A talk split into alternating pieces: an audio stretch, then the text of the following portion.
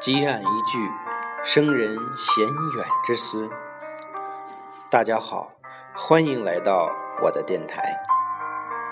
今天和大家聊点才华。一九五零年元旦，德鲁克去探望他的老师约瑟夫·熊彼特。过了八天，熊彼特就去世了。在这次见面中，熊彼特对德鲁克说。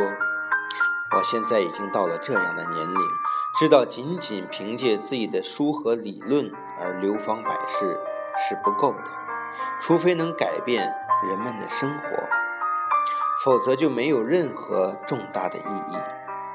这句话成了德鲁克后来衡量自己一生成败的基本标准。一九九四年冬天。时年三十六岁的吉姆·柯林斯在完成基业长青之后，驱车到加州拜访八十五岁的德鲁克。柯林斯回忆说：“别人都在问我如何成功，而德鲁克却在问我如何贡献。别人都在追问我怎么做才能使自己有价值，德鲁克却在问我怎么做才能对别人。”有价值。德鲁克告诉柯林斯：“走出去，使自己成为有用的人。”柯林斯是个才华横溢的人，但德鲁克却告诉他：“把才华应用于实践之中，才能本身毫无用处。许多有才华的人一生碌碌无为，通常是因为他们把才华本身看作是一种结果。”德鲁克认为，任何一种知识，只有当它能够应用于实践，改变人们的生活，这种知识才会有价值。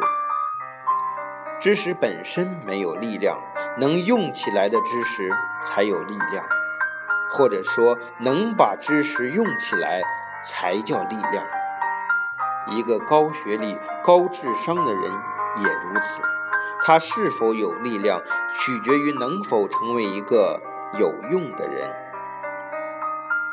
因此，何军有个说法：“才华横溢是个贬义词。聪明人最大的缺陷就是聪明，他们一辈子的努力就是为了弥补这一缺陷而展开的。”我们是愿意被人称为一个有才华的人，还是愿意被人称为一个有用的人呢？我想，大多数人会选择后者。才华不是用来横溢的，而是用来干实事儿的。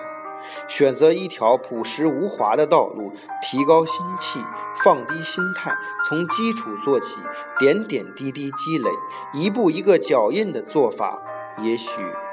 更能接近成功。